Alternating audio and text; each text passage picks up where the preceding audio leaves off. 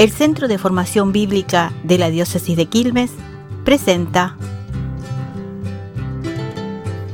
Caminando la Biblia con Fernando Montes.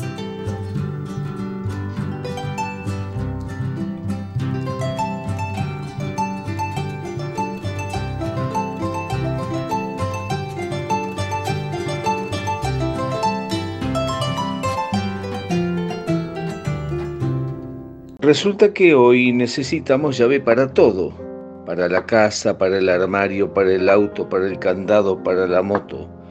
Necesitamos una clave o una contraseña para la computadora, para el banco. Clave en latín significa llave. Para entrar siempre se precisa una llave o una clave. ¿No? Bueno, y en la Biblia, ¿cómo es? Una persona me decía, me compré una Biblia, es muy buena. ¿Y cómo sabes que es buena? Y porque tiene buena encuadernación, tiene fotos, tiene la foto de, de, tal santo, del papa, de no sé qué más. Y yo le pregunto, ¿empezaste a leerla? Sí. ¿Entendiste algo? No. ¿Sabes qué pasa con esta persona? Que no tiene la clave no tiene la contraseña. ¿Cuál es la clave para entrar en la Biblia? Bueno, no es un número, tampoco es un, fierrito, una llave.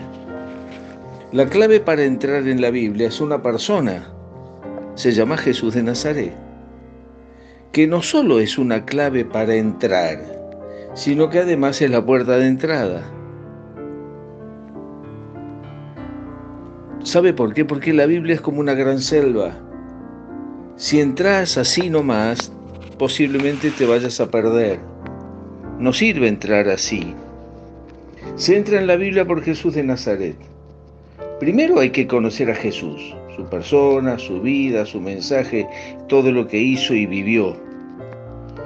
Ahí está la clave y la puerta para no perderse sin extraviarse. Y entonces se entienden así mejor aquellas palabras, yo soy el camino, yo soy la puerta. Conocer a Jesús significa aceptar su amistad y de su mano entrar en ese mundo difícil que es el mundo de la Biblia.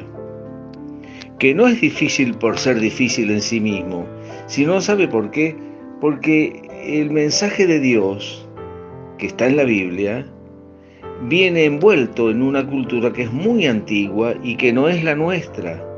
Culturas son costumbres, son lenguas, son eh, formas de ser. Y eso hace que entrar en la Biblia sea como una aventura maravillosa, sabiendo que allí hay una palabra de Dios que hay que descubrir.